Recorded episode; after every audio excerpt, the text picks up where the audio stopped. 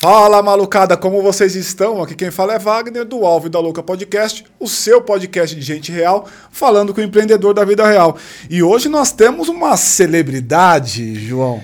Olha, depois de uns 50 episódios, eu já estava achando que eu estava acostumado às câmeras, ao microfone. Tem gente que aqui faz programa de rádio pois há 15 é, anos, programa de TV há não sei quantos também. Então, gente que está muito mais acostumada à câmera que eu e você, né, Wagner? Puta, bastante e com muita história para contar. Cris, conosco, Cris Arcangeli muito obrigado pela sua presença, pelo seu tempo, Gente, disposição. Gente, que delícia estar tá aqui, hein? Obrigada. Nossa, você já começa assim ganhando presente? Claro, claro. Aqui é Fala é sempre assim. sério, assim. Queria jura? agradecer demais a sua participação conosco. Deixa eu ver o que, que eu ganhei. Fica à vontade. Ô, oh, você sabe que eu adoro? Eu coleciono caneca. Eu ponho pincel, ponho tudo. Eu adoro. Na minha sala de escritório tem um monte de caneca. Opa. Gente, adorei. Obrigado. Viu? Obrigado você. Muito, muito legal. Obrigada. E hoje, pessoal, a gente quer falar um pouco sobre quais são as lições que a trajetória de empreendedorismo da Cris mostrou para ela. O que, que ela traz hoje para nós que pode ajudar você, ajudar a gente aqui? Quais são as grandes lições? E aí, Cris, eu queria te passar a palavra. Se você puder falar um pouco sobre a tua trajetória desde lá de trás, como é que o empreendedorismo nasceu na tua vida? E aí a gente vai pensando aqui com você os papos todos. Você tem tempo? Hoje? Opa! Eu tô por você aqui. Hoje vai três horas de podcast, não vai não? Hoje não tem limite, tá? A gente vai longe. Não, assim, você sabe que eu sou dentista, né? Uhum. De profissão. E aí eu deixei a odontologia e comecei a fazer shampoo. Uhum. Então eu falo que eu sou uma dentista que virou shampoo. Escrevi um livro, fui para na televisão. Mais ou menos isso aí. E aí comecei a fazer uma linha de shampoos naturais baseados em homeopatia, que era um estudo que eu tinha no mestrado que eu fiz uhum. em endodontia usando homeopatia para tratamento de canal, de tratamento de dente. Uhum. Aí eu comecei, estudei sobre essas plantas e falei, por que, que não tem shampoo natural, né? Por que, que ninguém faz shampoo à base de plantas? E comecei a primeira linha de shampoo natural em 86, ó, é, faz é, tempo. Essa, essa sacada, você não tava no, você nem pensava em empreendedorismo. Sei que a palavra que é sexy hoje a gente não usava muito, muito embora ela já existia, é. mas você não pensava. Você, você mas tava, assim, eu é. sou de família de empreendedores. Ah, né? ok, já era uma realidade. É, minha vida é, é atávico, eu acho, que veio assim mesmo, de pai para filho. Meu pai tinha uma consultora de oleodutos uhum. e minha mãe tinha uma empresa de autopeças. Ah. Então, na minha casa, no almoço, se falava sobre funcionário, estoque, venda, faturamento. Né? Contratação, demissão. Era isso. Uhum. Era, só, era essa a conversa. E eu queria ser médica, eu queria ser médica. Uhum. meu pai falava, médica, mas médico não ganha dinheiro. O que, que você quer ser médico? Médico não ganha dinheiro. Ele não queria que eu fosse médico de jeito nenhum. Uhum. E não me deixou fazer medicina mesmo. Ele falava que não era trabalho para mulher, que eu não tinha que ser médica, que eu tinha que fazer outra coisa. Aí eu falei, bom, e agora, né? Aí eu prestei odonto, prestei fono, prestei direito, prestei psicologia, porque eu não sabia o que eu queria, eu queria fazer medicina. Uhum. E aí acabei entrando em todas, menos, acho que menos em psicologia. Aí eu falei, ah, vou fazer odonto, que é mais pertinho de medicina, e assim foi. E assim você começou? Durou pouco, né? Porque eu me formei, aí fiz esse mestrado de, com, com é, plantas homeopáticas, comecei a estudar homeopá sobre homeopatia e, e, o poder das plantas, né? Uhum. Falei, nossa, por que, que a gente não tem um shampoo com planta? Meu, shampoo, meu cabelo foi assim, sempre lindo, desse jeito que vocês estão vendo. E cacheado, difícil de cuidar. difícil de cuidar e eu queria, eu queria um produto que fosse bom para o meu cabelo. Não uhum. tinha, né? Era tudo químico, com sal e tal. Então eu lancei, lancei o primeiro shampoo sem sal no mercado. E hoje, quando você para para pensar, fala, como é que alguém, algum dia, usou um shampoo que a base era sal? Né? Uhum. É, é, detergente, o sal para engrossar, é o sal que dá a viscosidade do shampoo. Uhum. Fragrância, e é isso, era isso. O shampoo era feito disso. Era, tinha tanto sal na fórmula que eu lembro que antigamente o supermercado era de ferro as prateleiras, né? Sim. E o shampoo, tinha um shampoo de ovo de 500 ml, enferrujava, enferrujava. a gôndola de tanto sal que tinha. E a gente fez então o primeiro shampoo sem sal, o primeiro shampoo de plantas, de plantas e uh, naturais. E foi uma explosão, assim, virou líder de mercado. Doze anos depois eu vendi essa empresa. E deixa eu perguntar. Manda bala. Deixa eu perguntar nesse sentido. É, o mercado natural, é, esse tipo de coisa, assim, não era um negócio em alta que nem é hoje, né? Hoje, hoje tudo. Hoje em dia já passou para um nível do shampoo em barra natural, é. que não tem plástico, não tem nada. É, como você chegou a pensar em, em público-alvo, pensou em, é, em nada. esse tipo de coisa, ou simplesmente fez o produto, viu no que dava? Como é que ele chegou a ser líder de mercado? É, você já tinha gestão aí? Como é que era? Nada. Não tinha nada. Não sabia coisa nenhuma. Eu lembro, vou te contar uma história engraçada. Eu lembro que um dia é, eu tinha um sargento aposentado da polícia que misturava os produtos. Eu comecei com um tanque de uma batedeira de 30 quilos que eu comprei numa padaria que estava fechando num sobrado na Vila Olímpia. E aí tinha essa batedeira, um monte de mesa de cozinha, onde a gente punha os produtos lá para embalar, etc. E eram três funcionários e eu. Uma menina que datilografava na máquina de, de datilografia as notas fiscais, que era ótimo, ela fazia 400 notas por hora na, na, na máquina. Caraca. ela era ótima. E esse cara, e mais um cara que entregava os produtos, que era um motorista que entregava os produtos, e uma menina que ficava na recepção. E eu tinha química, né? Era isso. Bom, a nossa, toda a nossa empresa. E aí, eu lembro que eu ficava numa sala mais ou menos assim, cheio de bombona em volta com as matérias-primas. Uhum. E o tal do cara entrava e falava assim, me dá uma matéria-prima tal. Eu falava, tá aqui, o cara pegava e tal. E toda hora acabava o produto. Ele ia pegar, não tinha. O cara já estava já tava lá com o bolo na, na batedeira e cadê no produto não tinha. Um dia eu falei, chega, gente, cansei dessa história, saí, fui na Tok Stock, nunca vou esquecer. Fui na Tok Stock, comprei uma estante de ferro, de metal dessa, peguei as bombonas, pus tudo nas estantes, né, coloquei um papelzinho embaixo, escrito o nome da matéria-prima, com a quantidade que tinha, e cada vez que eu tirava o produto, eu punha lá, menos 5 quilos, menos 4 quilos, saldo, tem ainda 50 quilos, sei lá. E aí eu fiz isso. Aí eu cheguei em casa pro meu pai, num jantar na mesa, e falei, gente, vocês não sabem, resolvi o meu problema. Porque hoje eu fiz isso, fiz isso, contei essa história. Meu pai olhou para mim, falou: Nossa, que bárbaro, você acabou de inventar o almoxerifado. e eu virei chacota da família durante um bom tempo. Ó, oh, Cristiano, acabou de inventar o almoxerifado. E isso virou piada por muito tempo, porque eu realmente não sabia nada, né? Eu era dentista, gente. Não, a ideia ali não era nada, ali, a ideia ali naquele momento não era nada pensado. As coisas iam acontecendo com é aquele viés da intuição é. mesmo do empreendedor. Não tinha, né? Internet, não tinha uhum. celular, não tinha Google, não tinha mentor, não tinha investidor, não uhum. tinha startup, não tinha. Sim. Era tudo nada. mato. Era mato. Mas foi bom, porque você tinha tempo de aprender, né? E você se dava esse tempo para aprender. Uhum. Hoje eu sinto um pouco de pena das pessoas que têm muita pressa. É. Né? Elas querem fazer as coisas muito rápido. Não, mas eu já tenho um ano de empresa, não virei um unicórnio ainda? Como assim? Né? Ou já estou aqui há três meses, ainda não sou CEO da companhia? Como assim? Uhum. Então as pessoas têm muita pressa e se cobram muito. Isso cria muita frustração, eu acho. Então, eu olho às vezes com um pouco de pena, porque é legal assim. É legal você chegar no teu objetivo, mas é legal quando você aproveita Constrói. todo o caminho, sabe? Você se diverte durante todo o caminho. E esse caminho é um aprendizado, é um dia a dia com altos e baixos e tal, mas é muito divertido. Então hum. é bom você curtir todo Esse processo, você acha que ele foi acelerado? Porque uma coisa é a pessoa ter a sensação de estar atrasada, que é o que você está relatando. É. Outra coisa é o próprio processo se acelerar com, com o advento da tecnologia, etc. e tal. O quanto que tem aí de uma realidade do processo no mundo atual e, e quanto tem da própria expectativa, ansiedade da pessoa. Porque me parece que as duas coisas se confundem em algum momento. Não, eu acho que é a tecnologia que apressou mesmo. Apressou, né?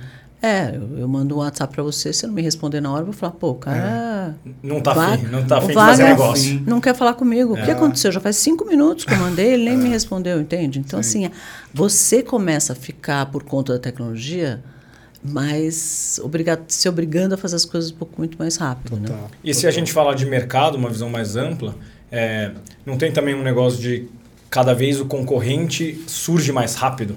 Cada vez você está ali, não viu num dia para o outro, pum, tem um concorrente ali pegando um pouco do seu mercado, fazendo diferente. Não tem isso. Como está todo mundo tão acelerado, você tem que se acelerar junto? É, não só isso, né? Está tudo muito mais rápido, mais dinâmico.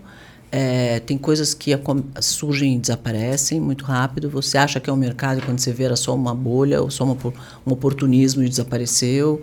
Tem coisas que viram moda e depois desaparecem. Então, ficou mais é, delicado você decidir qual, qual ideia você vai investir, se aquele mercado realmente vai perpetuar, porque às vezes ele pode ser que daqui a seis meses não exista mais. né? Passageiro. É. E como que você diferencia a moda da tendência?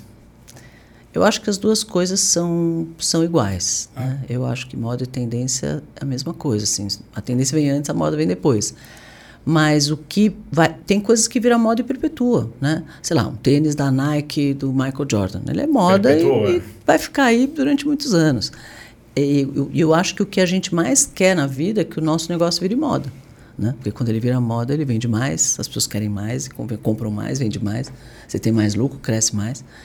Então, acho que o virar moda não é o problema. O problema é ser uma, uma coisa que é, seja um modismo, sabe? Um, um oportunismo. Né? Uhum. Né? Sei lá, ah, vamos fazer álcool gel porque começou o Covid, entendeu?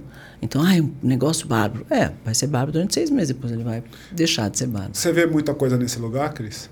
Muita coisa assim. Bastante. Nascendo só para poder surfar na hype que é, em, em alguns e, momentos, né? Em algumas E o quanto de feeling que você tem, porque eu imagino depois da sua trajetória, o quanto por cento das suas decisões é pautado no que você sente aqui dentro é.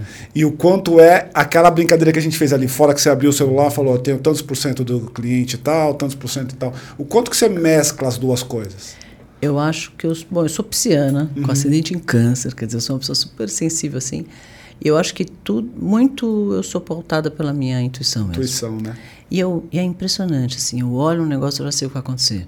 Uhum. Acho que também tem uma coisa de quilômetro rodado, né? Sim. Você vai criando experiência, porque uma coisa é o que você aprende, assim, estuda e conhece da técnica. A outra coisa é a sensibilidade que você desenvolve sobre uhum. alguma coisa. Isso precisa de quilômetro rodado. Total. E, e, aí eu queria te ouvir, né? Essa semana a gente teve uma. Semana não, esse mês de dezembro, a gente teve um fato que foi um fato curioso, que é uma startup que nasceu em janeiro desse ano Uhum. Depois de só 10 meses de vida, se torna um, mais um novo unicórnio e tal. E essa startup, me parece que ela está num lugar que eu estou chamando de disrupção do disruptor. Ou seja, já tinha um modelo que estava estabelecido, veio as startups todas, tipo Rap, iFood, e elas construíram um lugar, aí vem uma outra startup que destrói esse modelo para construir um, um, terceiro. Qual é? É a da, Daqui o nome. É, eles é, entregam ela, em 15 minutos. Em 15 minutos e eles têm um, um, modelo de negócio que é as dark stores. A gente ouvia falar um ano passado, por exemplo, das, das, dark, das kitchen, dark é. kitchens. Esse é uma dark store. Então, ao invés do. Você, quando você tem uma necessidade, você vai no RAP, o RAP vai pegar um, um entregador, ele vai lá no mercado, compra e traz para você. Isso tem um tempo, certo. em geral duas horas. A, a Dark Store fez o contrário. Eu quero atender, por exemplo, 20, 20 bairros em São Paulo. Eu vou lá, crio 60 pontos de distribuição. Eu negocio direto com a fábrica, compro mais barato e tenho um detergente dentro da minha própria casa, dentro uhum. da minha Dark Store. Quando a Cris procurar isso, eu mando direto da minha Dark Store para a Cris, 15 minutos tá, tá lá. Isso recebeu um aporte de 170 milhões no, mais ou menos no meio do ano, e agora em dezembro 260 milhões, o segundo aporte, que fez com que essa startup virasse um unicórnio. Como é que você vê esse movimento? Né? Eu me lembrei disso porque você falou da questão de ser acelerado as coisas. Né? Isso é uma bolha, é uma onda? Em algum momento vai dar merda, Cris? A pergunta é essa. Olha, tem muito dinheiro no mundo. Uhum. Então, é, tem muitas pessoas investindo em coisas que para mim não fazem muito sentido. É. Eu não tenho nada contra esse negócio, né? Sim. Muito pelo contrário, eu conheço nada, estou sabendo agora de você. Mas você fica pensando, entre esperar 45 minutos e 15, vale a pena esse estoque, na, no, no, vale a pena o investimento do, de todas essas desses pontos distribuídos? Será que vale a pena você ficar com o meu detergente lá esperando eu pedir? E se eu não pedir, o que acontece com a validade desse detergente? Entendeu? Sim. Quanto for um detergente, tá bom. Isso for um panetone, ah. né? Que dura lá uma semana, um mês. Uhum. Então, você começa a pensar e falar até que ponto esse negócio fecha a conta. Sim. Né? E aí eles começaram, ah, mas não precisa fechar a conta, porque tem negócio que não precisa fechar a conta, uhum. né? O, o, aí vem, o Uber nunca fechou a conta e está tudo é. bem. Então, Nubank é a mesma coisa, é, né? Então aí você fala, bom, então tá bom. Então eu não sou desse mundo porque o meu mundo precisa fechar a conta. Uhum. Porque assim, empreender é você descobrir uma dor, uhum. resolver essa dor e cobrar por isso. Aí você tem lucro naquele negócio, certo? É essa a história. Quanto mais Quanto maior for essa dor e quanto mais única for a sua solução, mais caro você cobra, mais dinheiro você ganha. Uhum. Então, mais disruptivo você for, mais você cobra. Simples assim. Então, por que, que eu quero fazer um negócio se eu não vou ganhar dinheiro? Onde, onde que essa história fecha? Quer dizer, que momento vai justificar todo esse movimento se lá no final da história, nem o investidor está ganhando porque não teve lucro, nem o empreendedor está ganhando porque teve lucro. Uhum.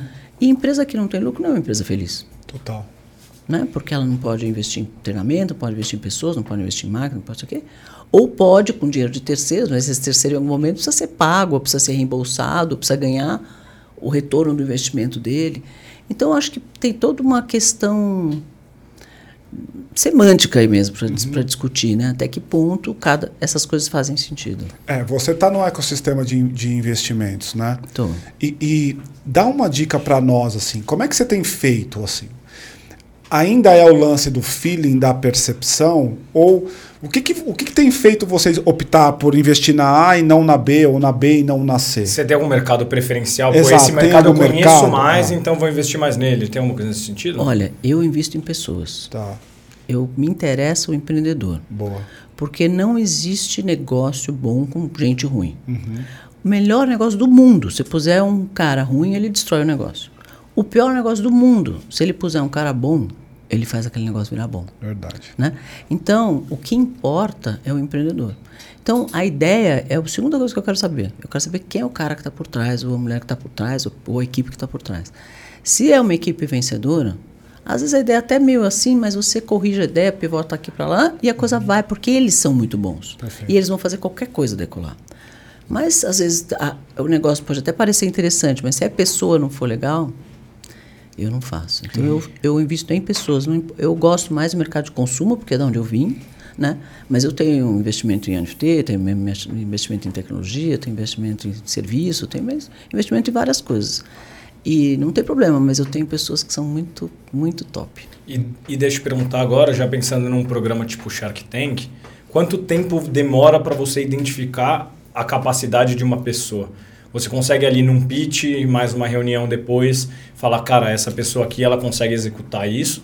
Ou é algo que você precisa ter um conhecimento maior? Você tem que, ah, primeiro vou, vou, vou ver se alguém investe antes, e daí eu vou entrar numa rodada depois, dependendo se eu conhecer. Então, assim, é, o Shark Tank especificamente, a gente fica uma hora ali conversando, é, vai, vão sete minutos para o ar, a gente não sabe nada que acontece antes, quer dizer, você é surpreendido ali realmente na hora que eles entram.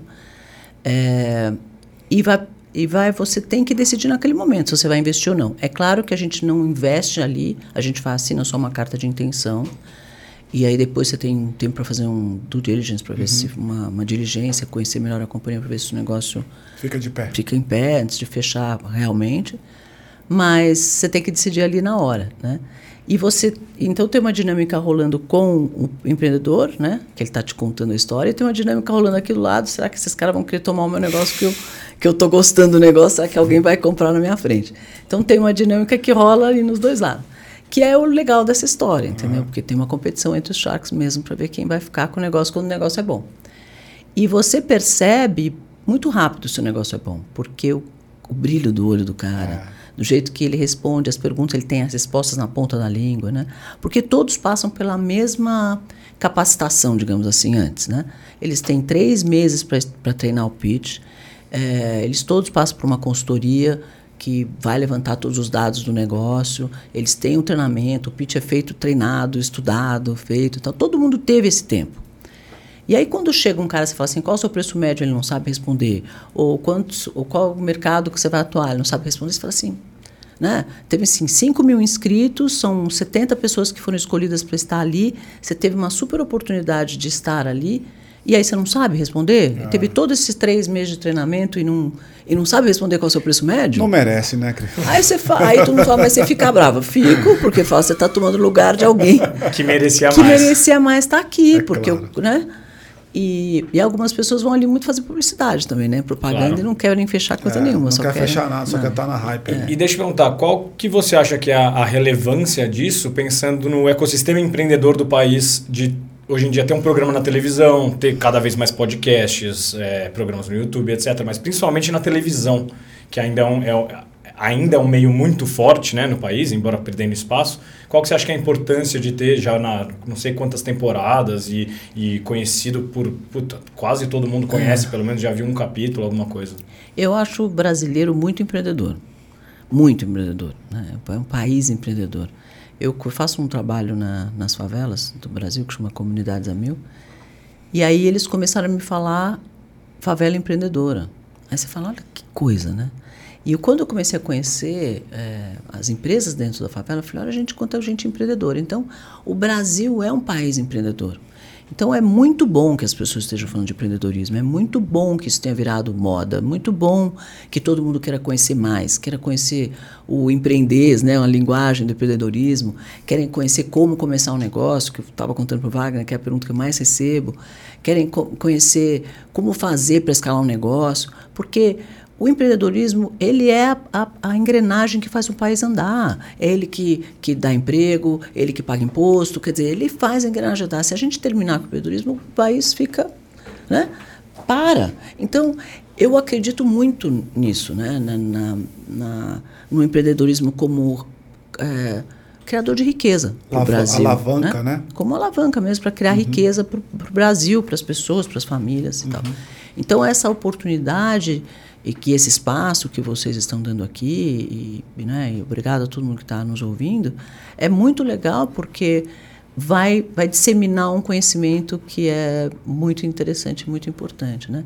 Antigamente, acho que a televisão era muito entretenimento só, é. e às vezes programas que não agregavam nada na nossa vida, né? E esse esse programa agrega e aí você vê pessoas que você nunca imaginou que assistem e gostam do programa. Uhum. Então, sei lá, eu vou em qualquer lugar e aí a pessoa fala, nossa, eu te vejo no Shark Tank. Eu falo, mas, meu, por que, que esse cara assiste o Shark Tank, né? Para você ver o quanto as pessoas se interessam por empreendedorismo e estão se interessando cada vez mais. Então, só a gente só tem a ganhar. Tudo é, uma, é um, né, uma, um círculo que está todo mundo ganhando, win-win aí. Todo mundo está ganhando. Todo Como é que você vê, Cris, a questão da... Vamos lá, vou dar um passo atrás. Existe hoje no mercado um negócio que é o um empreendedorismo de palco. Certo. Isso é inegável, tem gente que está ganhando muito dinheiro com isso. E você, e você é alguém que vem no empreendedorismo real de bastante tempo, desde lá de trás e tal. Como é que você vê a dualidade entre o empreendedorismo que eu chamo de da vida real, não necessariamente está ligado com o ambiente físico, mas aquele que é real mesmo, tem dor, altos e baixos, montanha russa, uhum. e esse de palco que é bonito, que tem a fórmula das cinco coisas que você vai ter que fazer e que vai mudar a sua vida. De hoje para amanhã. Exato, de hoje para amanhã. É, olha, eu acho que é, todo mundo é um pouquinho responsável por isso, uhum. porque não é só a pessoa que está ali, né? Que o negócio dele, eu falei para você hoje, o negócio dele é vender é, para você como fazer um negócio, só que ele nunca fez nenhum, mas ele fica te ensinando a fazer isso, uhum. né? Então é engraçado até. Mas também quem escolhe seguir esse tipo de gente, né? Então, se você vai, vai procurar um médico, você faz o quê? Vai procurar o histórico desse médico, quem é, de onde veio, o que, que ele estudou, de onde ele, né? Antes de você se operar com esse médico. Claro. Então, você vai levar a sua empresa que está com algum problema médico precisando de salvamento para um cara que nunca foi empreendedor, te falar, né, techniques, quer uhum. dizer, vai te dizer um monte de coisas que que estão na página do livro e que às vezes não reflete a realidade, né? Principalmente do Brasil, que é um país bastante desafiador, uhum. principalmente para quem empreende. Então, é um pouco os dois os dois são um pouquinho culpados né Sim. o empreendedor de palco e quem é. segue esse cara. eu acho também mas eu também acho que é um caminho meio sem volta assim eu tenho uma percepção que pessoas. Existem influenciadores porque existem influenciáveis. É. Acho que para mim a premissa básica é essa.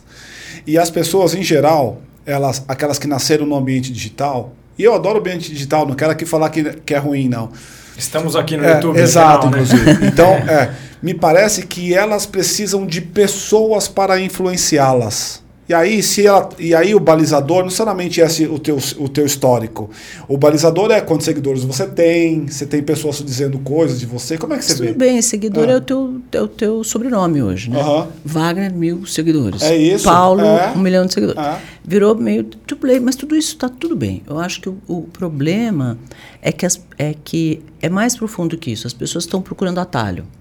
Né? Elas, elas acham, ainda acreditam, algumas pessoas ainda acreditam que existem atalhos. Sim. Eu vou fazer startup virar unicórnio e me explica qual é o atalho. Tá. Como é que eu faço isso em pouco é, assim, é assim que te procuram lá, Cris? não é, elas não põem essa palavra, mas é. eles, eu, você percebe que o que elas querem é atalho.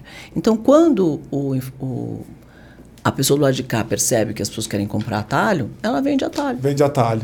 E aí, E aí o vende- cara, oferta o cara, e demanda É. O cara vende o que vende, né? É, vende o que querem comprar. Se É. você quer comprar Atari, Vende quer o comprar que- Fórmula exato. Mágica, eu finjo que tem uma, te dou e você fica feliz que Ah. finge que comprou e tá tudo certo. Tá todo mundo fingindo é muito- que isso vai dar certo, até que não dá.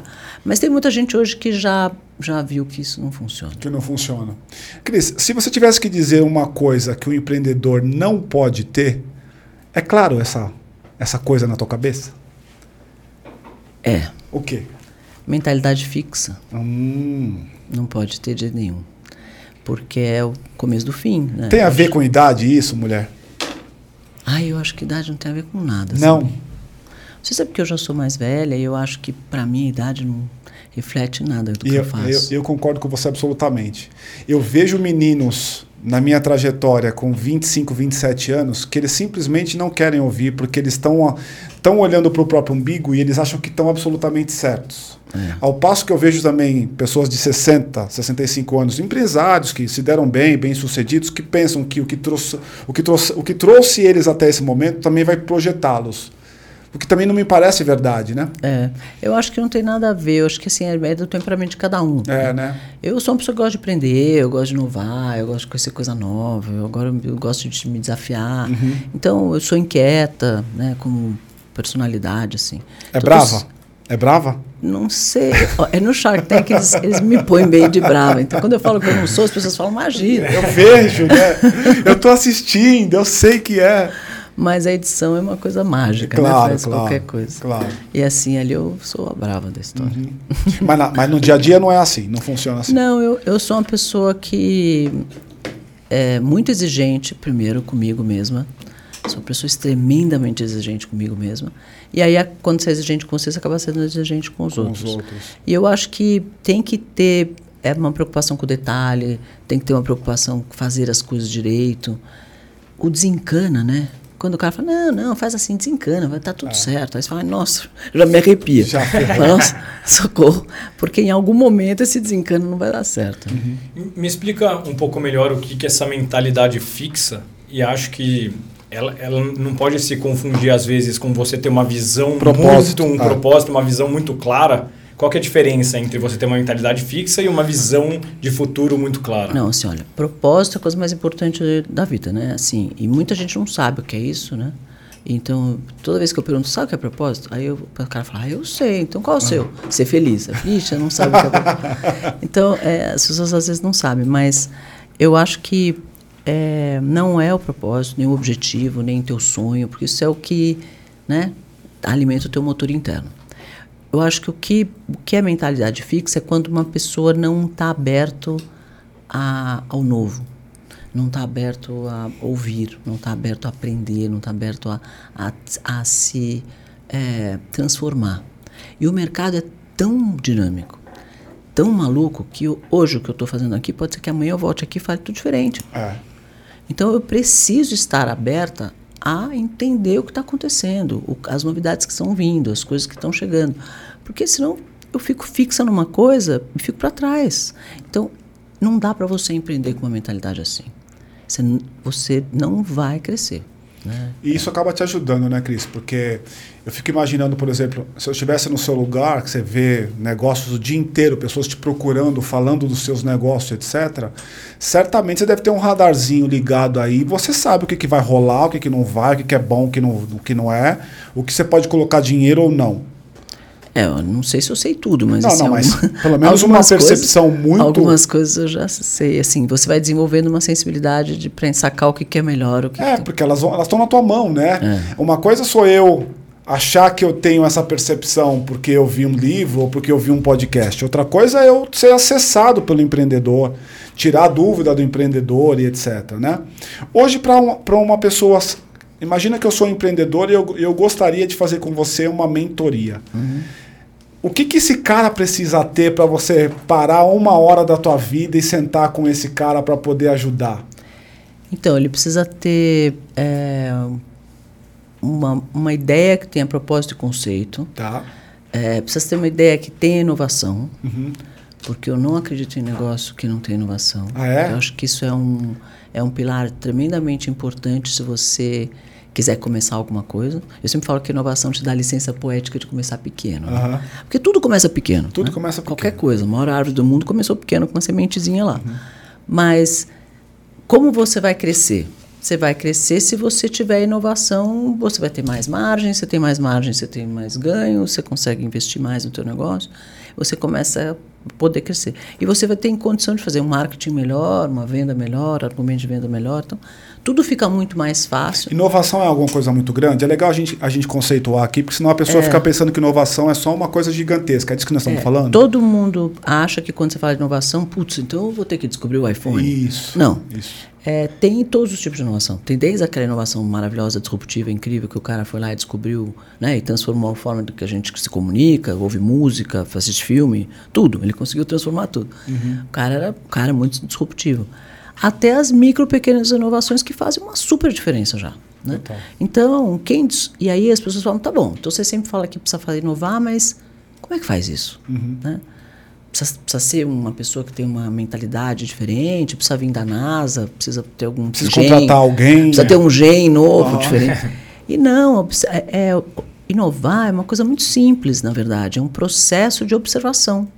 Você começa a observar como as pessoas fazem as coisas, né? E por que elas fazem as coisas e como elas fazem as coisas. Como elas entram no ônibus, como ela sai do ônibus, como ela come, o que, que ela veste, por que, que ela está com essa blusa preta, por que, que, você- por que, que eu estou de vermelho, você tá de vermelho. Sabe? Qualquer coisa. Você começa a observar as coisas. De repente você olha e fala, hum, por quê que esse cara põe essa xícara no podcast dele toda vez? Algum motivo tem, entendeu? Então, sei lá, você começa a prestar atenção e fala, pô, então vou montar uma fábrica de xícaras, porque todo podcast vai começar a fazer xícara. Então tá aí uma oportunidade de negócio. E o mais legal é que quando o mundo passa por grandes transformações, como agora, né? A gente Aham. passou por uma grande transformação, Claro, né? claro. Crise política, é, crise de saúde, crise econômica, o mundo inteiro em crise, todo mundo mudou hábitos de consumo, hábitos de como viver, de como se transportar, de como trabalhar, de como tudo. Quando tem uma grande transformação dessa, antigas dores deixam de existir e novas dores aparecem. Claro. E aí você fala, hum, tá aí uma nova dor que eu posso fazer um É. negócio. né? Então, se você observar o mercado, você consegue inovar. E não é atrás do computador. Às vezes as pessoas falam, ah, vou inovar, deixa eu pegar o Google aqui. O que está no Google alguém já fez. Você tem que olhar o mercado mesmo. Vivenciar, né? e eu Legal. queria eu aproveitar, você está falando sobre inovação, e eu queria ver a tua opinião sobre uma coisa que o mercado tem uma dualidade muito grande, que é a relação entre físico e digital. Para alguns empreendedores, eles acham que precisam ir para um ambiente digital porque o mundo será digital. Outros dizem que não, que o ambiente físico vai sempre existir porque pessoas precisam de pessoas. Como é que você vê a dualidade das duas, desses dois pontos? Eu acho assim, eu acho que o ambiente físico existe, vai sempre existir, né? Porque a gente vai precisar de xícara, de copo, de cadeira, precisa de, né? Tudo, tudo que a gente faz o dia inteiro é físico. Então a gente precisa do físico e o físico vai continuar existindo. E o, e o mercado de consumo, as indústrias vão continuar existindo, crescendo, inovando e fazendo um monte de coisa. O que eu acho é que o seu negócio, se ele não passar pelo celular, ele vai deixar de existir. Porque as pessoas estão dentro do celular. Então você precisa da atenção delas para vender o seu negócio. Então o seu negócio, de alguma forma, tem que passar pelo meio digital, precisa passar pelo celular. Ou por um e-commerce, ou por um, ou por um, um, sei lá, um atendimento pelo WhatsApp. Ou, você precisa passar pelo celular de alguma forma, porque as pessoas estão lá. Tá. Então, é, eu acho que pode ser físico e digital ao mesmo tempo. Os dois. Legal. O mercado tem convencionado chamar isso de digital. Só para poder pegar É. teu gancho, em 2019 eu fui num evento de inovação chamado South by Southwest. E lá tinha uma futurista dizendo o seguinte: nós estamos no primeiro ano do fim dos celulares. Como é que te parece essa frase? Estou trazendo a frase porque você trouxe o celular. É. Como, é que você, como é que te parece essa frase, pensando numa visão de médio e longo prazo? Será que é o celular mesmo? Ou é alguma outra coisa que está como pano de fundo do celular? É, eu não sei se é o celular propriamente dito, talvez ela tenha alguma informação que eu não tenho, não sei. É, pode ser que não seja o celular propriamente dito, mas é onde está a atenção das pessoas. Perfeito. E a comunicação hoje é, é feita através do celular. Se não for o celular, vai ser o meu relógio? Isso. Pode ser que seja. Pode ser um chip no cérebro daqui a muitos anos. que seja um chip no cérebro, mas a comunicação está passando por alguma coisa digital. É. E a tua atenção está ligada ali. Quando você quer vender alguma coisa, ou quando você quer comunicar alguma coisa, você precisa chamar a atenção das pessoas para algum lugar, Uhum. certo? O lugar hoje é o celular. Eu preciso chamar atenção para o celular, ou para o meu Instagram, ou para o meu site, ou para o meu e-commerce, ou para o né, pro meu, que seja o que for, para que as pessoas me conheçam, vejam o meu produto e comprem Perfeito. ou comprem lá, ou comprem em outro lugar, mas elas viram ali. Então, a gente precisa ter um. Outro dia o, o Érico Rocha fez um, uma analogia que eu adorei. Ele falou que se você quiser caçar uma borboleta e, e sair na rua para caçar uma borboleta com uma redinha, você vai ficar uma semana e vai voltar com uma borboleta, uma dificuldade incrível. Se você fizer um jardim com todas as flores que a borboleta adora e né, as borboletas vão vir todas no seu jardim, você fica lá sentadinho com a redinha, você caça todas ao mesmo tempo, certo? Sim. E o celular é meio isso. Né? É o jardim onde está o teu conteúdo, onde todas as borboletas que são os seus compradores, os seguidores, ou chame do que quiser, querem comprar aquele negócio que você tem. Então, se nós estamos falando de empreendedorismo aqui, provavelmente os nossos seguidores gostem do empreendedorismo. Então, nosso, nosso, nossa, nosso jardim aqui é cheio de empreendedorismo e todas as nossas borboletas Nosso seguidores- jardim chama conteúdo, então, nesse caso. é, exatamente. Então, o seu conteúdo tem que ser alguma coisa que aquelas pessoas querem comprar. Perfeito. Então, se elas estão ali, você está falando sobre aquele assunto, que é o ponto comum de todo mundo, e trazendo algo novo sobre esse ponto comum, as pessoas vão estar lá e ali você consegue fazer negócio com aquelas pessoas que, são, que é o seu público-alvo. Perfeito. Então, quando a gente entende isso, você entende que você precisa chamar atenção para aquele teu jardim. E você só vai conseguir fazer isso se você realmente trouxer um conteúdo relevante para aquele público. E aí, isso é dentro do celular. Se não fizer isso, como é que você vai vender? É. Eu concordo com você. A provocação era muito mais. Lá no caso, só para poder fechar o assunto, Uhum. ela trouxe que a próxima onda são os wearables. Você falou sobre eles aqui: o relógio, a pulseira, a colar, etc. Então, me parece que é exatamente isso. E, e me parece também que a própria indústria, especialmente a indústria do e-commerce, que é onde as coisas estão acontecendo hoje, ele já é uma indústria mobile first. Estamos falando aí de 75% das transações de um Mercado Livre, por exemplo, que é um cara gigantesco, acontecendo no celular. Então é que o faz total- celular vira substituir o computador, na É, verdade, é. né? E o relógio provavelmente vai substituir o celular. Então você vai atender o telefone no relógio, é, vai olhar a hora no relógio, mas você vai fazer as operações por um pequeno aparelho que é o Device, device, que é o Né? teu computador, que, que hoje é um smartphone que faz tudo. smartphone. É, ou, ou- quando ser. o relógio tiver a realidade aumentada, já integrado, você vai fazer no próprio Total. espaço alguma ali. coisa, Alguma né? coisa vai Na- ter. no metaverso. É, alguma coisa vai ter. Deixa eu te perguntar. Deixa, deixa a Paty antes Ah, que ela, tá, Paty, ela vai tá esperando. Rapidinho. Oi, Cris, tudo bem? Tudo. Pô, Wagner, você vai ter que me deixar entrar mais uma vez. Vai hein? lá, vai lá, vai lá. Vou fazer uma pergunta dessa vez e se o Wagner deixar eu entro mais uma vez.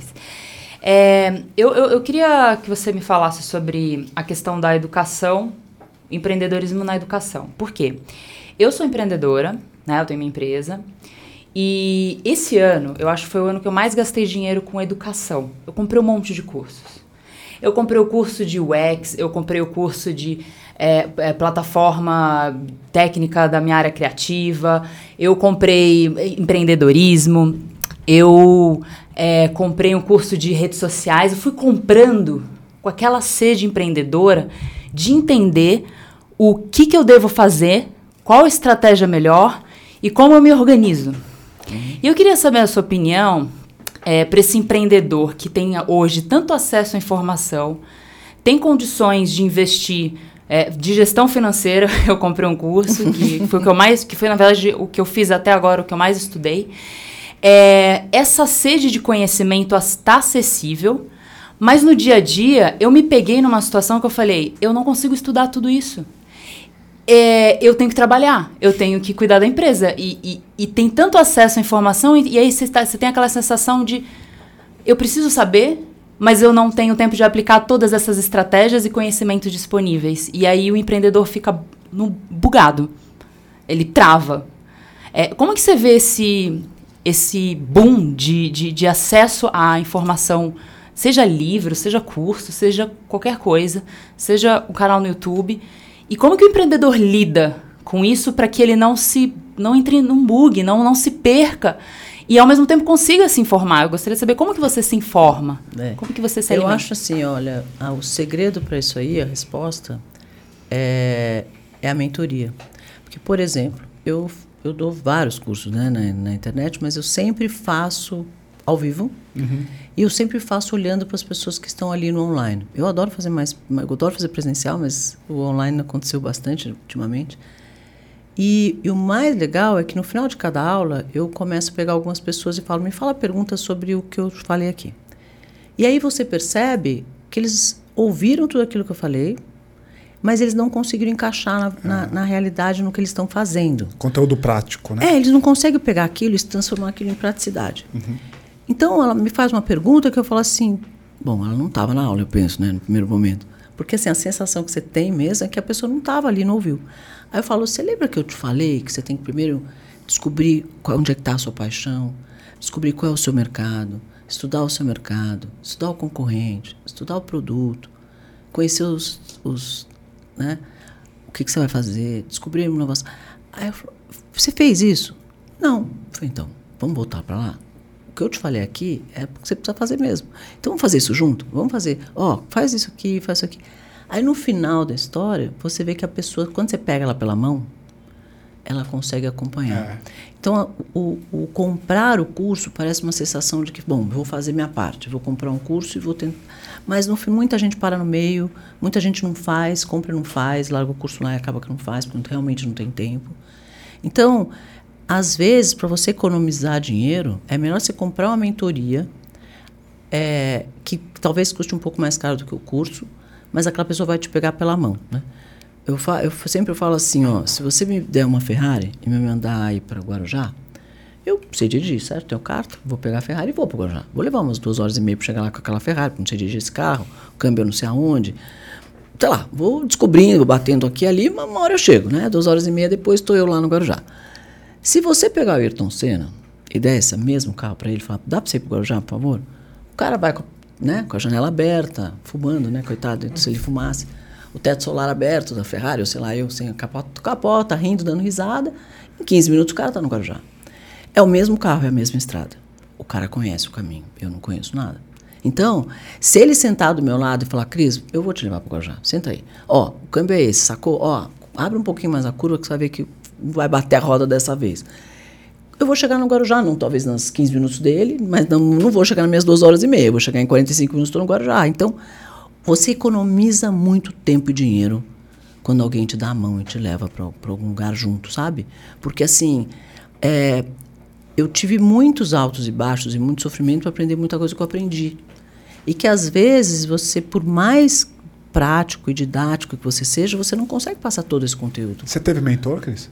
Um mentor? Então, eu não, não tinha, hoje em dia eu tenho. É. Né? Porque não tinha isso na minha época, né? Hoje em dia você tem? Hoje em dia eu tenho. Que bacana. É muito legal. Ah. Todo mundo precisa de um mentor. Então, você sabe que eu É era que muito o resi- psicólogo mais pica que tem um eu psicólogo dele, Eu né? sempre É fui muito coisa. resistente a esse negócio de mentor, que me parecia que a pessoa estava querendo oferecer uma coisa que ela quer vender, sabe isso? Do tipo assim, Cris, você precisa de um mentor. Mas Inclusive, que você não... tá aqui Mas o pensa meu. o seguinte, É. pega uma pessoa que você Ah. admira muito, pensa Sei. aí quem você quiser. Um cara que você admira muito. E fala, meu, imagina você for almoçar com ele e perguntar um monte de coisa pra, pra perguntar, não é do caramba É isso? muito do caramba. É muito. É Entendeu? animal. É isso hoje, aí a hoje eu mudei a cabeça. Hoje eu, eu tenho a plena convicção da importância E do a mentor. gente teve tanta gente Ah, que sentou ali falando muita da gente importância sentou do ali falando. Eu deles. tenho uns empreendedores que eu admiro muito, que construíram coisas do zero, que são caras que fizeram coisas incríveis. Não são perfeitos, fizeram coisa certa e errada, e a gente sabe, todo mundo tem altos e baixos e tal. Mas eu acho que quanto mais eh, baixos a pessoa tem, melhor ela é. É. Porque mais ela teve que se virar para aprender. Porque quando tudo dá certo demais. É. Quando é tudo é muito feliz, né, Cris? É, quando tudo dá certo demais, tudo bem, é legal, mas quando Eu você ia- quebra, Eu ia você. perguntar nesse sentido. eu Tem que se coisa. virar, É. né? É é a mesma pergunta. É. Não, o que eu queria saber é, é, eu queria te perguntar duas perguntas, na verdade, na sua posição de investidora. É, a primeira é assim, você falou que ama inovar, você gosta de empreender e, e, e tal. Quando você está numa posição de investimento e você coloca uma graninha ali numa startup que você acredita, num empreendedor, você falou que você investe mais na pessoa, na pessoa É. que você acredita. Você se sente parte, você se sente empreendendo junto, você se sente inovando junto. De alguma forma, isso supre sua necessidade de inovar. E a segunda pergunta é: que investimentos já fez que deram muito errado? Olha, eu, eu quando eu invisto num empreendedor, eu, eu entro na viagem junto com ele. Eu sonho junto, sabe? Ah, é? é isso que eu queria entender. É muito legal. Eu adoro. Entendeu? Eu acho que eu invisto por causa disso. Porque eu adoro essa viagem. Eu aprendo com eles mais do que eles aprendem comigo. Eles acham que, que, eles tão, que eu estou ensinando, estou aprendendo junto. E assim, vou aprendendo, vou conhecendo coisas, né? Então, agora que eu investi nessa empresa de NFT, para mim, era um mercado completamente novo. Não é. entendo nada sobre né, Você está é, bastante metaverso. tempo? Está agora? Faz seis meses que eu É um puta mercado esse, hein, Cris? Ele é, uhum. mas a gente não sabe direito. Não sabe não, ainda. A gente não sabe para onde ele vai. Só quem está enxergando isso. Eu, eu fui para Miami agora, ah. para Art Basel lá, ah. e quase todos os eventos eram de NFT. Aí eu comecei a ficar um pouco preocupada. Ah. Falei, será que isso aqui não é modismo? Uhum. Né? Não é moda, será que não é modismo? Será uhum. que isso aqui não vai, não é uma bolha que daqui a pouco não existe mais? O que, que vai sobrar disso aqui? Vamos começar a observar melhor, com um olho mais crítico, para entender onde esse, esse registro é realmente importante e faz diferença na vida da pessoa. Ou quanto assim, tanto faz se eu tenho esse registro ou não, muda nada. Vou investir uhum. aqui, vou comprar um negócio para dizer que tenho e esquece lá, nem sei, está lá na minha carteira, um dia eu vou ver. Não. As coisas para perpetuarem, elas têm que trazer algum tipo de transformação para a vida de quem comprou. Uhum. Seja por um real, por um milhão, por dois milhões, tanto faz. Então, a gente tem que entender aonde o NFT vai realmente impactar a vida das pessoas. Porque se o negócio não impactar realmente, de verdade, a vida das pessoas, ele vai deixar de existir. Uhum. Porque chega uma hora que você fala, ah, legal, já entendi. Qual o próximo? Né? Qual a próxima? É. Não acho foi. que vai ser para tudo, é. mas para algumas coisas bastante. Você tem a segunda pergunta. A segunda pergunta era algum investimento é. que. É, algum, então, alguns já que já fiz... deram errado, porque é, é, é, isso, empreendedorismo da vida real, a gente imagina que com certeza Nossa, deve ter erros. Né? Quase quebrei duas vezes. Acontece para todo mundo, né? Falo que quando está tudo muito, muito bem, sabe, aquele na frente, você vai ter. Você vai encarar uma encrenca pela frente. Enquanto também você está na maior encrenca do mundo, atolada, que sua mão ferrou, não vou conseguir sair dessa chega uma hora que sai, né? Então sempre é altos e baixos, faz parte assim, você vai acostumando.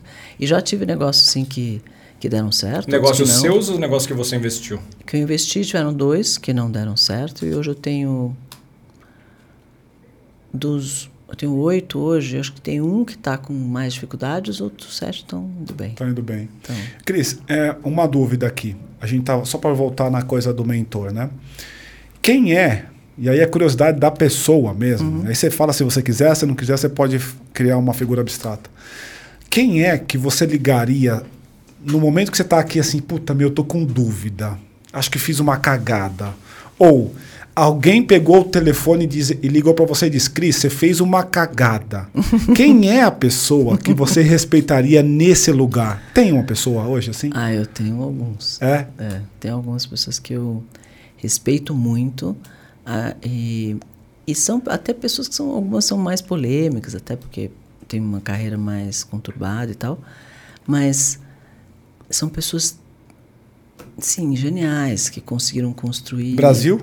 Brasil. Construir uhum. construir coisas incríveis. Então eu acho que quando você é, cada um você vai admirar por uma coisa, né? Uhum. Um mais por uma coisa, outro mais por outra. Uhum. Mas tem pessoas muito incríveis, assim, que eu gosto. Esse de... lugar existe no seu coração, existe. então. Tem esse espaço. Na minha agenda, tá? Na Tudo na minha, no meu coração na minha agenda.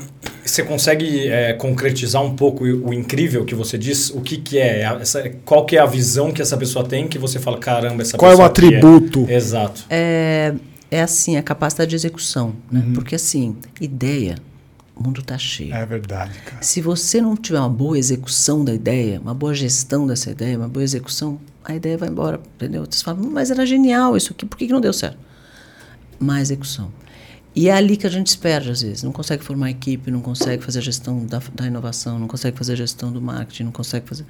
Então, tem milhões de, né, de, de, de coisas. É, milhões de coisas que tem que acontecer para aquilo dar certo.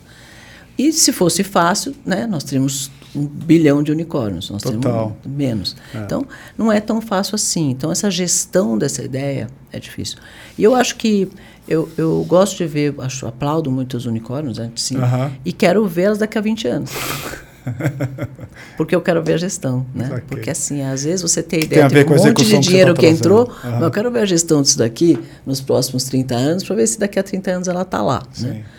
Porque Eu estou nessa carreira há 30 anos. O meu jeitinho, crescendo devagarzinho.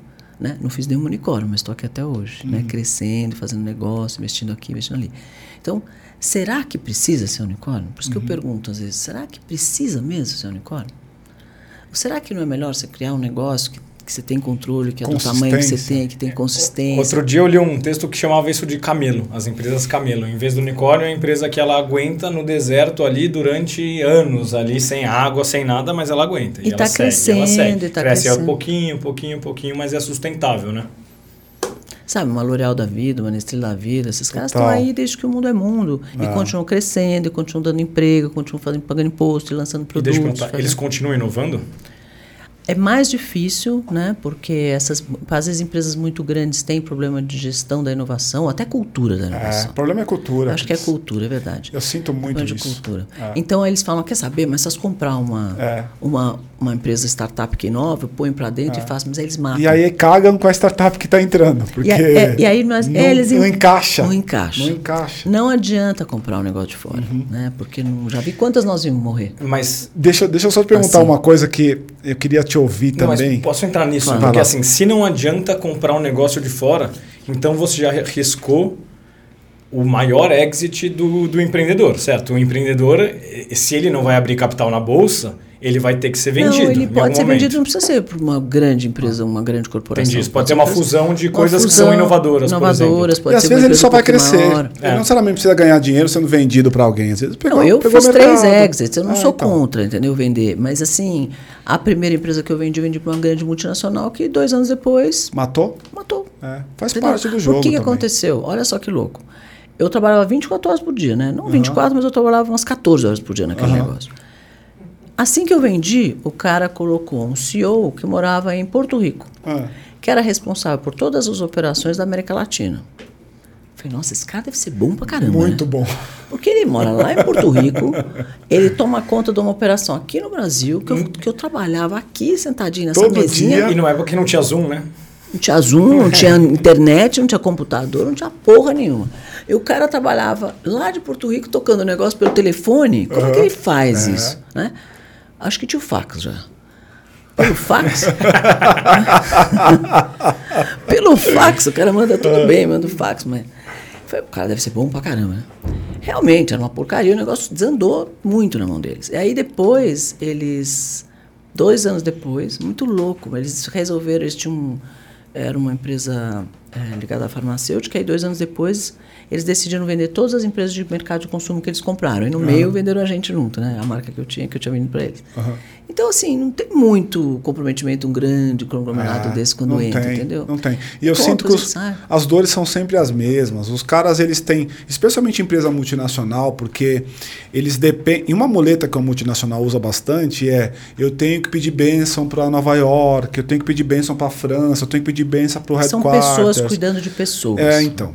Não E são pessoas fica- cuidando do negócio. Ah. Essa é a grande diferença. Exato. E aí eles estão mais preocupados com a coisa do dia a dia. Agora, eu queria te fazer uma pergunta que é. Já viu esses calls, desculpa Ah, interromper, esses claro. calls de multinacional muito engraçado. Uma Ah. vez eu entrei num call desse, eu era distribuidora de, de marcas internacionais de cosmético, né? Eu fui a maior distribuidora de perfumes e cosméticos internacionais no Brasil. Foi a primeira e a maior delas. Tinha 28 marcas. E aí eu, eu, eu tinha call com essas marcas para discutir o que, que ia fazer, next steps, etc. E às vezes tinha um cara Austrália no call, um cara na Índia no call, um cara não sei o que, um monte de gente no call. E não falavam nada, só ficava ouvindo. Por que será, né? Que tem tanta. E o call demorava uma hora. Eu falava assim, engraçado, esse call demora uma hora, acaba. Eu falei, será que tem algum cronômetro, algum negócio que se autodesliga quando dá uma hora? Aham. Por que, que tem que durar uma hora? Aham. É hábito. Né? É. Por que, que pendura esse monte de gente para ouvir a conversa? Um cara que está na Austrália não tem nada a ver com o mercado nem do Brasil, nem dos Estados Não Unidos. faz sentido, né? Então, assim, é pessoas cuidando de pessoas, entendeu? Re- É. Reporting to other people. É. Padrõezinhos, É verdade, é. padrõezinhos. Aí você cria um líder que toma conta do líder, que ele é o líder É. do líder do líder, e só vai aumentando a estrutura de custos, e o É. mercado competitivo pra caramba, e você, não, você acaba não sendo competitivo, porque o seu custo está altíssimo. Não é só isso. Acho que quando você tem muitos graus hierárquicos. Você, vo- a você atrapalha a inovação. Muito. Muito. Porque a inovação não chega É, onde já tem que não chegar. chega. Porque aí eu vou lá pro meu chefe e falo assim, você não sabe. Eu descobri um jeito dessa, que puser essa xícara de ponta cabeça, funciona muito. Pelo amor de Deus, vai, Cristiano, é, não é um problema. É. Ela sempre foi assim, virada para cima. Tá assim nos manuais. É. Deixa a xicrinha do jeito que ela estava. E aí a inovação dançou ali.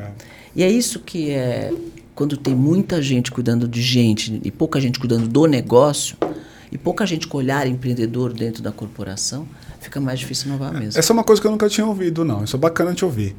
Agora, como é que você vê 2022? Porque você é uhum. empreendedora, 2022 você tem uma você tem aí ano de eleição, Copa do né? Mundo, Copa do Mundo, tudo junto, né?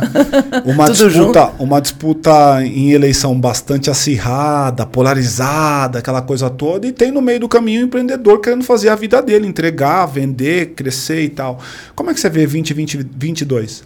Olha, eu tô super animada com uhum. é, 22 porque assim, Copa do Mundo traz dinheiro né, para o mundo, pro, gira mais dinheiro, uhum. é, qual é a Olimpíada e tal, é uma hora que gira dinheiro, e eleição também gira dinheiro. Né? Então, quando tem dinheiro girando, o empreendedor está ganhando dinheiro. Alguém está ganhando dinheiro, esse dinheiro está circulando. Então, é muito bom.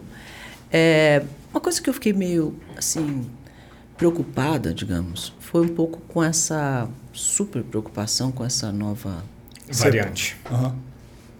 Eu falei, Escuta, mas alguém morreu? Não. Alguém está doente? Não. Alguém foi para o hospital? Não. Como assim? Não. 50% das pessoas são assintomáticos, os outros 50% tiveram só uma gripinha três dias. Eu falei, e estão fechando os, os países por qual motivo específico? Só para eu entender, porque, desculpa, eu não tenho uma inteligência minha, não está alcançando por que, que eles estão fechando. Porque se toda vez que eu ficar alguém tossir fechar, o empreendedor faz o quê? Porque a minha é. preocupação são os empreendedores. Claro, claro. Porque, gente, não dá, é, é, desorganiza a cadeia produtiva Total. de uma forma absurda, é. né? Então, é, isso precisa acabar, né? Essa super né, preocupação com qualquer coisa, porque tem um monte de doenças. O Brasil, o mundo vai continuar tendo algumas doenças, gente ficando doente e tal. Obviamente, não estou falando que Covid não era uma preocupação. Sim, claro que era. Sim, sim. Mas esse momento agora, eu não vejo, não vi ninguém ficar morrer, uhum. ninguém vi ninguém para o hospital, não vi acontecer nada. Tem algum hospital muito ocupado? Não, o hospital está lotado? Não. O que está acontecendo? Por que, que eu estou fechando? Uhum. Né? Por que que está acontecendo? Por que, que não pode ter evento? Porque o mercado de eventos sofreu muito. Muito. Nossa. Muito. É, são milhões de pessoas que trabalham nesse mercado. Foi o mercado mais impactado, foi o primeiro a fechar, o último a abrir. Agora o cara acabou de abrir. Os caras já. Não, começa a fechar de novo, porque eu falei, mas por quê? Né? E aí eu tinha um cara que vinha de Los Angeles para o Brasil agora no Réveillon para fazer um negócio aqui. Hum. O cara me mandou uma matéria dizendo: o Brasil está com um problema gravíssimo desse negócio que eu esqueci o nome, Omni, sei lá o quê. Uhum. Então eu não vou. Eu falei, como assim? Eu não vi nem caso no Brasil disso aqui. Eu falei, não, não é verdade estão fazendo uma matérias horrorosas do Brasil, que nós estamos com um problema gravíssimo dessa, dessa nova... Dentro do próprio Brasil mesmo isso acontece. Então, dessa, né? dessa, da variante, dessa né? variante uhum. nova, eu falei, e os caras já não querendo vir para o Brasil, os caras já não querendo investir. Então, não é o problema da doença em si ou de, ou de não dar atenção para a doença, não é isso, gente. A minha preocupação é, o que, que eu faço com esses empreendedores? Porque o cara acabou de voltar. Né? Então, os que sobraram, né? conseguiram voltar, se estruturar, os nossos camelos. Estão endividados. Estão super endividados, ah. porque o governo deu várias facilidades durante o caminho, mas Exato. nunca achou que ia se estender por tanto os tempo. Então, também. foi vencendo essas facilidades e o negócio ainda ah. não estava aberto. Então, está todo mundo muito encrencado. A hora que abre, começar a fechar sem o menor sentido lógico, eu acho que isso é uma, isso é uma preocupação, porque você vê é, talvez tenha muita gente, muita gente ganhando dinheiro com essa história, com essa confusão, porque é, os empreendedores que não são. Né? E eu, como sou defensora é, dos, dos, empreendedores, eu saí à luta desde junho do, do ano passado e fui lá salvar o pessoal, né? Porque realmente, se você não, não esticar a mão, ia muita gente não ia estar bem, porque as pessoas não têm uma preocupação de guardar e dinheiro para o momento, né? Ele está lá é, acho na que tinha uma pesquisa que mostrava que a média era que cada empresa tinha um mês e dez dias, acho 40 dias de fluxo de caixa ali. Então, imagina se para dois anos quase, é. né? Então, como é que faz? Então, não, isso é uma preocupação que eu tenho. Espero que essa história se dissolva o quanto antes e que a gente tenha um pouco mais de consciência de preocupação com, com os outros, né? E pare com isso, para que o mercado possa realmente retomar. Fora isso, vamos trabalhar, né? Se deixar a gente trabalhar e isso aí sair do caminho, eu acho que nós temos 2022 com muita, muito otimismo, porque você vê a pungência do mercado brasileiro. Né? Total. Né? Toda vez, eu, eu, passei por 15 planos econômicos desde que eu comecei a minha carreira. Né? E, e hiperinflação, e confisco, e congelamento de preço, e tudo que vocês podem imaginar, eu vivi. E toda vez que tinha uma, um congelamento de preço, por exemplo, a gente começava a pagar ágil para comprar as coisas, porque nós, o nosso mercado consumidor é, é muito forte. Quando a gente dá um pouquinho, ou mesmo durante a, a, o período da Dilma, onde a gente, a classe C começou a consumir mais, então você vê que faltavam coisas, a gente não tem capacidade de produzir o que esse mercado consome. Se a gente puser os nossos, sei lá, 80 milhões de pessoas para consumir, a gente já não consegue, sei lá, um terço da, da nossa população começar a consumir de verdade, a gente não tem mercado, não tem capacidade de atender.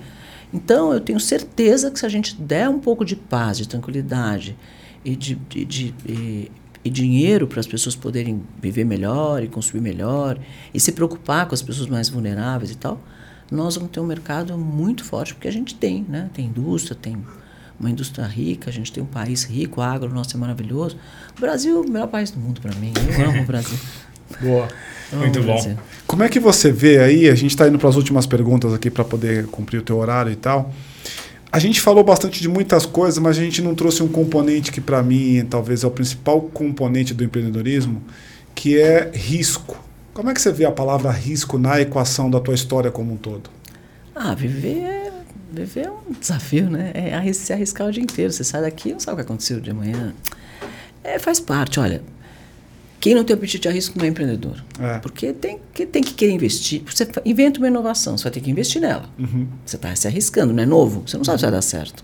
Então você tem lá, pode ser que dê certo, pode ser que não dê. Então você tem que ter apetite a risco, tem que ter apetite o desafio, tem que ter força, tem que ter resistência, determinação, entendeu? E tem que gostar do que faz. Porque senão você, a primeira coisa é falar, ah, não, isso não vai dar certo, ah, não, isso não vai, acho melhor não, vamos esperar um pouco, agora não é momento tem isso, agora não é momento que tem aquilo, sempre vai ter alguma coisa. Né? Então, melhor gostar. E ecossistema, ou seja, pessoas ali, sejam investidores, outros empreendedores, sócios, etc., é, são, acabam sendo um sinônimo de você dividir o risco com alguém? É, você acha que é importante nesse sentido você se ligar a uma pessoa, seja um mentor, etc, você está dividindo o risco com a pessoa? Eu acho que o mentor ele te não, dá é, mais. Não, mentor, é, né? O mentor, o mentor vai te ajudar a reduzir o é, risco. Vai né? reduzir o risco porque ele vai é. te dar, né, vai te ajudar a pensar. Então vai reduzir o teu risco, você vai ter mais uma, uma segunda pessoa para te ajudar a pensar. Mas o sócio está no mesmo risco que você, né? Está todo mundo no mesmo barco. É, é importante para você ter alguém para dividir esse risco. Você, você gosta, por exemplo, de investir no empreendedor sozinho ou num grupo que tem dois, três sócios? É, deixa eu pensar. Sozinho, sozinho, sozinho. Acho que todos são sozinhos. É? Todos é. são sozinhos? Mesmo se tiver três sócios, você acha que cada um está ali no seu próprio barco? É, acho que acho que não sei, cada um cada um tem a sua dinâmica, né? Mas por coincidência você fez uma pergunta que eu não tinha pensado.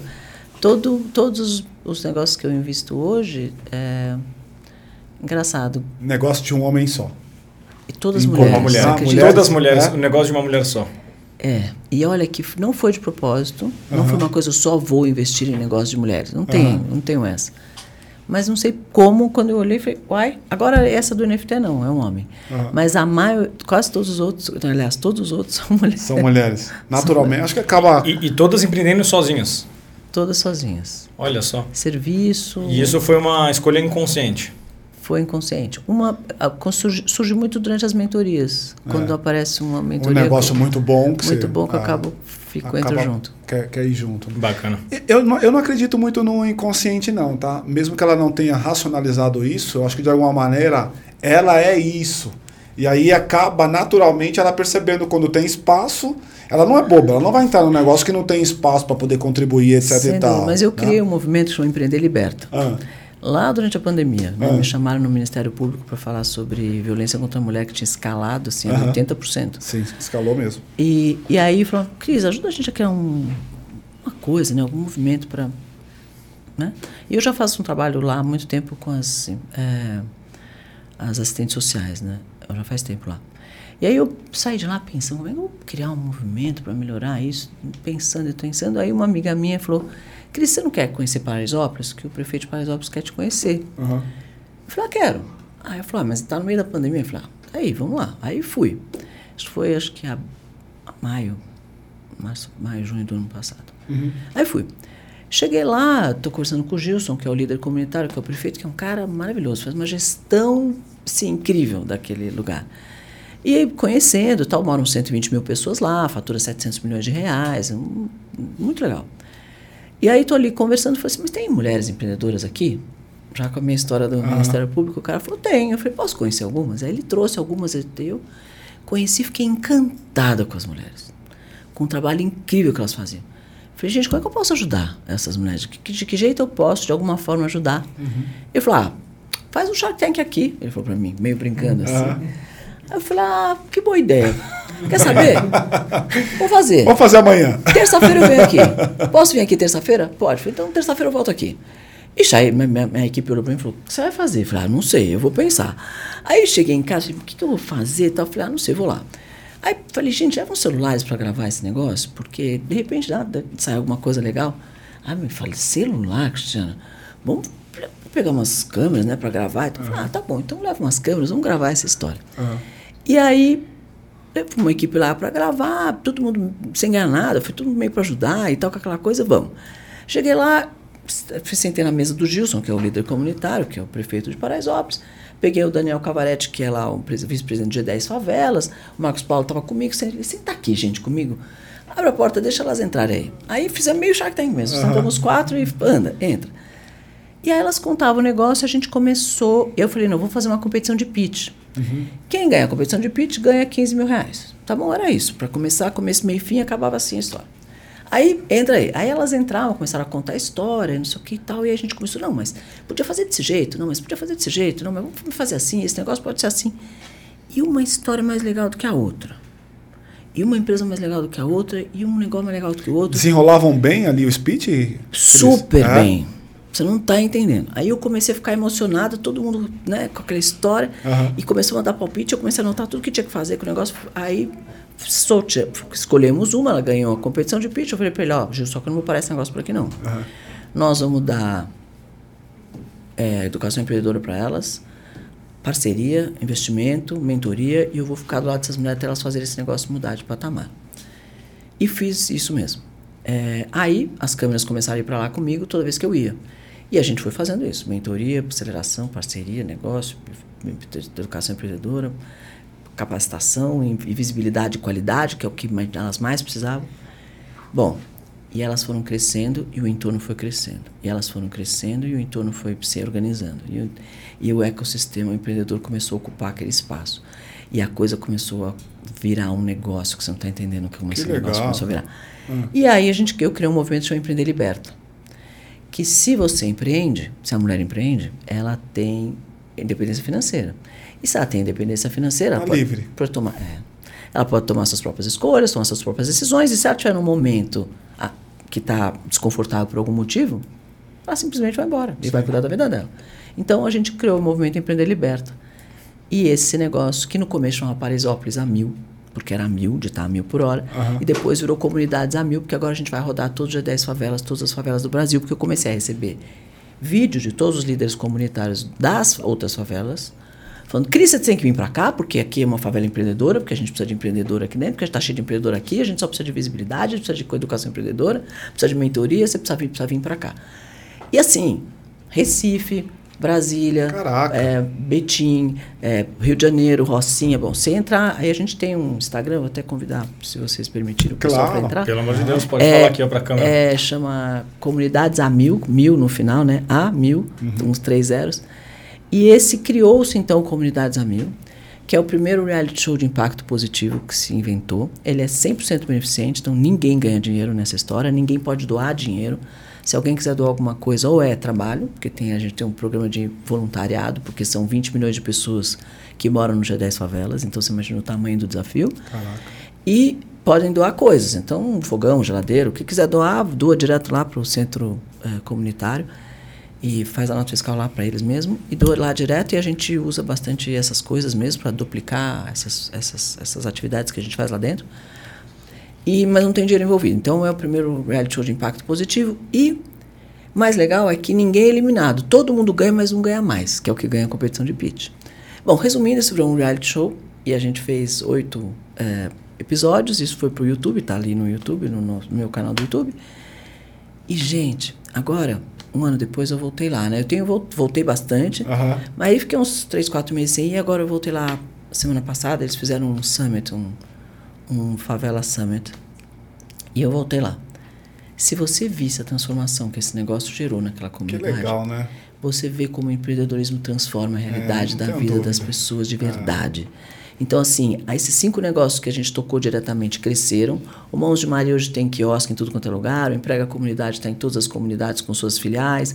A, o, o Costurando Sonhos fez a roupa da Miss Brasil, competiu para o Miss Universo e faz um monte de coisa, porque a gente capacita é, costureiras pela comunidade para costurar no Costurando Sonhos, o Mãos de Maria capacita cozinheiras e ela paga um salário para elas, elas ganham 2.500 reais, tem um acelerador que liga para elas 45 minutos todos os dias, ensina essas mulheres a ser empreendedoras. Não vou ficar me alongando aqui, porque esse assunto eu amo, e se eu começar a falar, não Fica à mais. vontade, fica à Fica à vontade. que a gente tá, a gente Mas tá aqui assim- de queixo caído ouvindo também. Mas assim, ó, é uma é uma uma assim, as pessoas começaram a empreender, a, a Lojas Americanas montou um centro lá para distribuir os produtos que são comprados ou vendidos via e-commerce, porque ninguém subiu na favela, não tinha entregador aqui na favela, então Eu agora vi isso na TV. criou-se uma É. startup que vai lá e distribui as Sim. coisas, porque não tem CEP, não tem endereço. Ela, ele fica nesse lugar e essa startup distribui, né? Exatamente. Como Nasceu essa- daí? Nasceu ali. É, nasceu ali, mas é, é uma coisa que foi puxando a outra, sabe? Sim.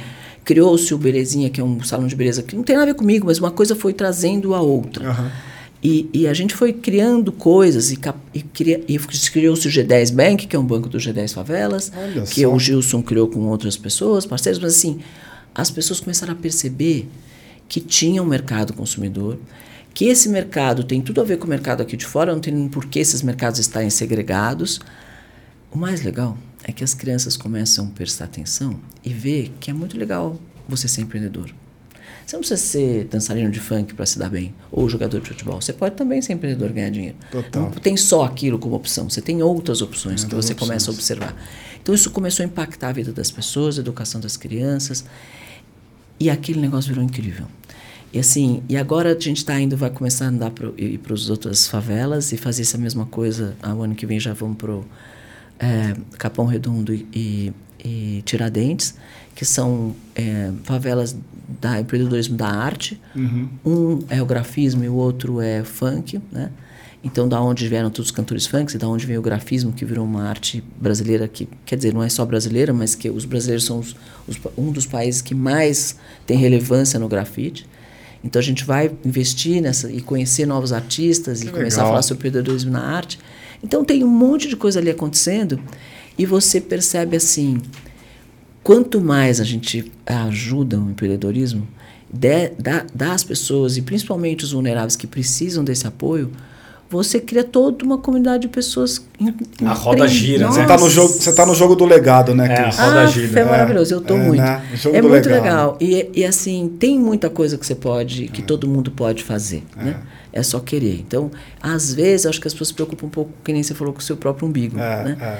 E a gente começa a perceber que o mercado, de quem empreende, você não faz isso para você, você faz isso para os outros. É. O que, que eu consigo fazer, um produto que eu consigo fazer que melhora a vida de alguém, ou transforma a vida de alguém, ou faça com que aquela pessoa faça alguma coisa de melhor, né? Total. Então eu crio um produto para melhorar a vida daquela pessoa e ela me paga por isso. Total. E aqui eu também eu posso criar negócios para que outras pessoas façam negócios e aquela comunidade toda ganha com isso, né? E a gente também ganha com isso, porque a cidade ganha com isso. É. E a integração dessas comunidades com a cidade é maravilhoso, né?